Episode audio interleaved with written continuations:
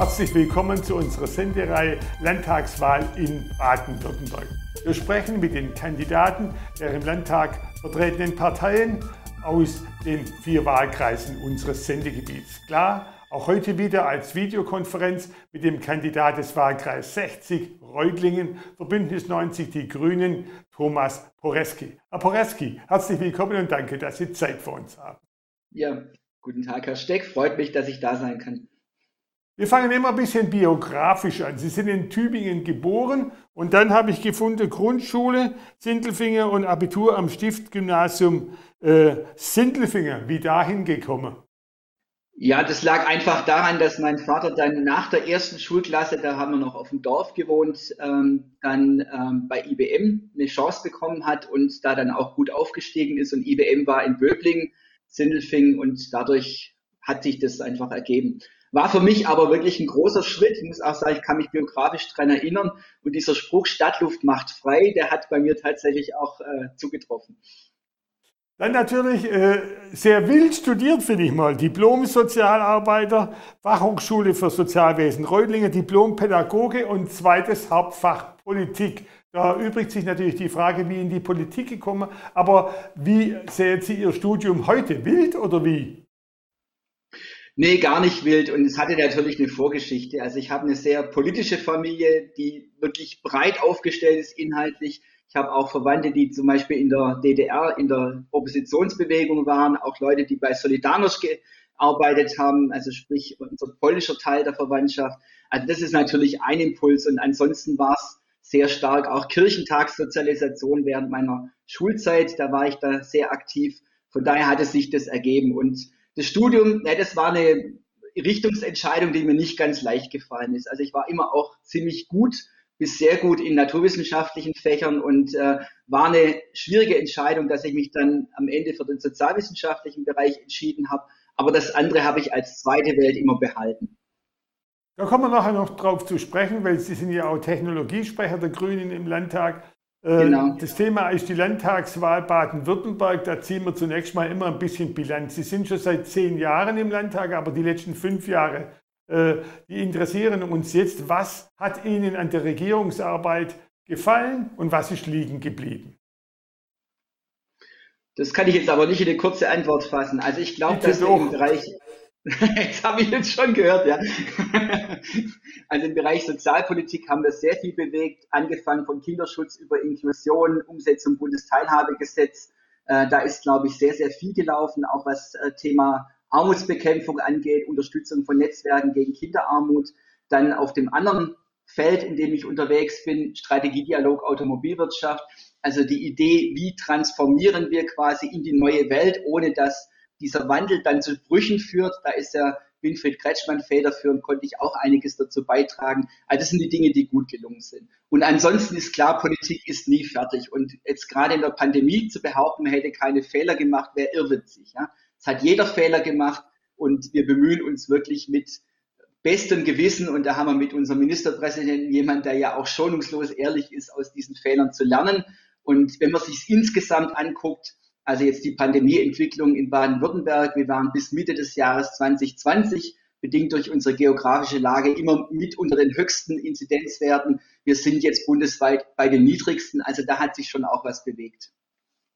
Wenn Sie es schon ansprechen, da komme ich auf die Wahlthemen noch später, aber mit diesem Lockdown gibt es ja schon sehr viel Ärger und es nervt ja auch sehr viele Leute, insbesondere weil man eine Strategie vermisst, weil man sich an Inzidenzwert 50 gewöhnt hat. Jetzt ist 35. Wie sehen Sie das? Die Ungewissheit ist ja schlimm für Wirtschaft, Einzelhandel und so weiter. Ja, das ist für die Menschen vor allem eine Katastrophe. Ne? Aber das Problem ist ja, es ist ja nichts, was man planen kann. Man kann die Pandemie nicht planen. Mit der Mutation hat niemand gerechnet. Die erklärt übrigens durch diesen stärkeren Ansteckungsfaktor auch den Sprung von 50 auf 35. Ich habe mich sehr geärgert, dass das nicht ordentlich erklärt wird. Ja? Weil dann könnte man das auch nachvollziehen. Nun ist aber die gute Nachricht, wenn ich jetzt hier den Landkreis angucke, wir sind deutlich unter 35. Also wir haben eine sehr, sehr gute Voraussetzung dann mit einer guten Strategie, die man jetzt aufbauen kann, wo man die Mutation einbeziehen kann, trotzdem schrittweise zur Öffnung zu kommen. Ich habe gefunden, um auf die Wahlthemen zurückzukommen, äh, Klimaschutz, innovative Wirtschaft und sozialer Zusammenhalt. Ich will mal mit dem letzten anfangen, weil die Realität wird ja vielfach anders beschrieben. Es gibt ein Zitat, die Realität ist in diesen turbulenten Zeiten ein rasant gesellschaftlich polarisierender Wandel und die Schere arm-reich geht eigentlich immer weiter auseinander. Wie sehen Sie das?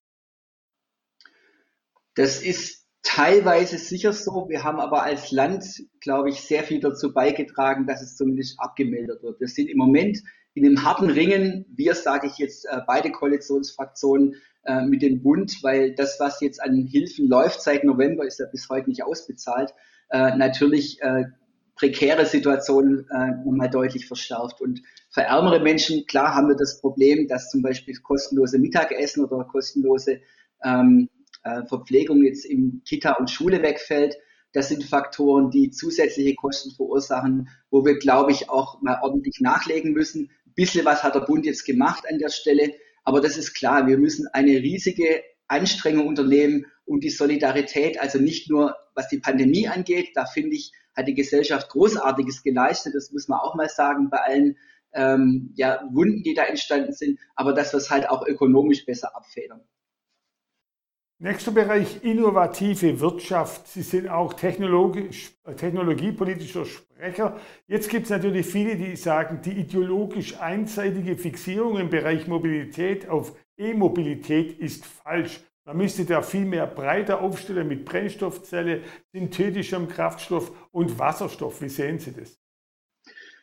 Ja, wir sind da breit aufgestellt, wir sind absolut technologieoffen. Und ich glaube, das Missverständnis entsteht auch dadurch, dass man nicht zuordnet, was wofür gut ist. Wir brauchen eine große Wasserstoffstrategie. Das Land investiert da auch mehr als jedes andere Bundesland. Aber man muss gucken, wofür ist es wirklich gut. Es ist gut zum Beispiel im Bereich äh, Chemie. Es ist gut im Bereich äh, von schweren Fahrzeugen, LKWs. Da wird die Brennstoffzelle zum Beispiel eine große Rolle spielen. Ähm, bei den PKWs wird es allein deswegen weniger sein, weil sie ein Vielfaches an Energie brauchen. Übrigens bei den synthetischen Kraftstoffen noch mehr äh, um praktisch die gleiche Strecke dann auf die Straße zu bringen. Und äh, man kann natürlich die Energie nur einmal produzieren, muss gucken, wo es möglichst effizient läuft. Man muss auch gucken, wo ist die Marktsituation, wo die Marktreife so weit, dass es tatsächlich äh, Sinn macht. Ähm, deshalb, wir unterstützen wirklich alle Linien. Bine Hermann, erstaunlicherweise für alle, die da Vorurteile haben, ist zum Beispiel auch ein Fan von den Refuels, also den regenerativen Kraftstoffen. Die sind dann aber vor allem für Bestandsfahrzeuge sinnvoll, für die große Fläche, für die Zukunft weniger, weil sie werden auch ein Vielfaches kosten und zum Beispiel Flugverkehr eine tolle Geschichte, weil dann können wir endlich auch klimaneutral fliegen. Gut, und das dritte Bereich natürlich, das fast falsch nummeriert, weil für die Grünen natürlich der wichtigste Klimaschutz. Da natürlich eine Frage, inwieweit, wie weit darf der Klimaschutz gehen? Die Grünen verbieten in Hamburg mittlerweile den Bau für Einfamilienhäuser. Das wäre im Land der Häuslesbauer natürlich fatal. Wie sehen Sie das? Ja, ist auch eine unsinnige Forderung. Äh, was aber stimmt, das macht jede Kommune, ist, sie macht Bebauungspläne. Das heißt, man schaut natürlich, wo ist der Bedarf. Wenn ich jetzt zum Beispiel die Stadt Tübingen angucke, da habe ich ein bisschen Einblick, habe einen grünen Oberbürgermeister dort, äh, die planen halt fünf Prozent aller äh, Neubauten sind noch Einfamilienhäuser. Warum? Nicht, weil äh, weil man das irgendwie nicht anders möchte, sondern weil es zum einen flächeneffizient ist, zum anderen aber weil der Bedarf vor allem in diesem preiswerteren Wohnraumbereich ist. Und äh, deswegen, also ich fand es unglücklich von der Äußerung her. Ähm, in der Sache selber wären wir da nie dogmatisch, sondern wir orientieren uns an dem, was äh, vor Ort gebraucht wird. Und Robert Habeck hat es ja auch gesagt, also wir werden äh, mit Sicherheit niemand seinen Lebenstraum nehmen. Und Robert Habeck selber wohnt auch auf dem Land in einem Einfamilienhäuschen übrigens, ja. Ähm, und das darf sein, ja, natürlich. Aktuelle Umfragewerte. Die Grünen liegen gut bei 34 Prozent, die CDU bei 27. Ich habe bei Ihnen gefunden in Ihrem Wahlwerbevideo, äh, Zitat, Grün wählen für Kretschmann.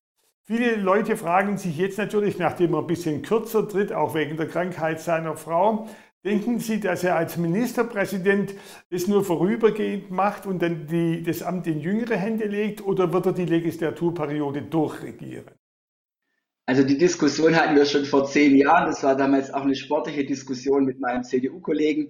Ähm, es ist nie eingetreten. Man muss eines sehen, wenn man ihn kennt, und ich kenne ihn gut und alle aus der Region, die mit ihm schon unterwegs waren, zum Beispiel wandern, wissen, es haben manchmal 50-jährige Probleme, ihm zu folgen. Natürlich ist er im Moment, dadurch, dass seine Frau so schwer erkrankt ist, ähm, einfach privat etwas stärker gebunden. Das finde ich ehrlich gesagt menschlich. Das ist typisch Kretschmann, muss man sagen. Er ist nicht der typische Politiker, der alles beiseite schmeißt, ja, nur damit er eben seine Karriere äh, laufen lässt. Aber er füllt das Amt natürlich aus. Er macht nur weniger Wahlkampf. Und eins muss man auch sehen, wenn Winfried Kretschmann 2026 aufhört, sofern wir gewählt werden, ähm, dann ist er jünger als Joe Biden heute und sicherlich weniger fit. Am Schluss vielleicht nur eine Frage in eigener Sache. Förderung und Zuschüsse, Stichwort. Es gibt für die Privatradios, für die Presse und für viele Regionalsender, sofern sie von der Landesanstalt initiiert sind, Zuschüsse. Für private Sender, die aus eigenem Antrieb entstanden sind, wie RTF 1, nichts. Finden Sie das richtig?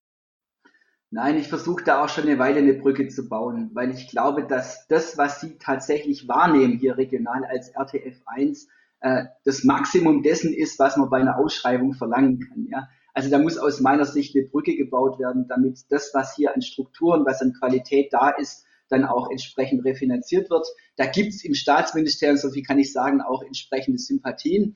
Die Landesanstalt für Kommunikation, wo ich halt eines von vielen Beiratsmitgliedern bin, die ist, sag's mal ganz salopp, noch nicht ganz so weit. Herr Poreski, Sie wollen natürlich Ihr direktes Wahlmandat verteidigen. Deswegen am Schluss natürlich wie alle anderen Kandidaten auch der Promotion-Block 40 Sekunden. Warum sollen die Wähler am 14.03. Thomas Poreski wählen? Zeit läuft. Also ich kandidiere, weil ich als sozialpolitischer und technologiepolitischer Sprecher der Grünen Fraktion im Zentrum der Auseinandersetzung darüber bin, in welcher Zukunft wir leben wollen. Ich stehe dafür, dass wir unseren Wohlstand durch Forschung, Entwicklung, eine bessere Bildungspolitik in einer ökosozialen Marktwirtschaft sichern. Für Klimaneutralität, grüne Energie, Gesundheit und sozialen Zusammenhalt. In Zeiten von Fake News und Hasspropaganda streite ich leidenschaftlich für demokratische Werte und dafür, dass sich Menschen in einer offenen Gesellschaft zu Hause fühlen.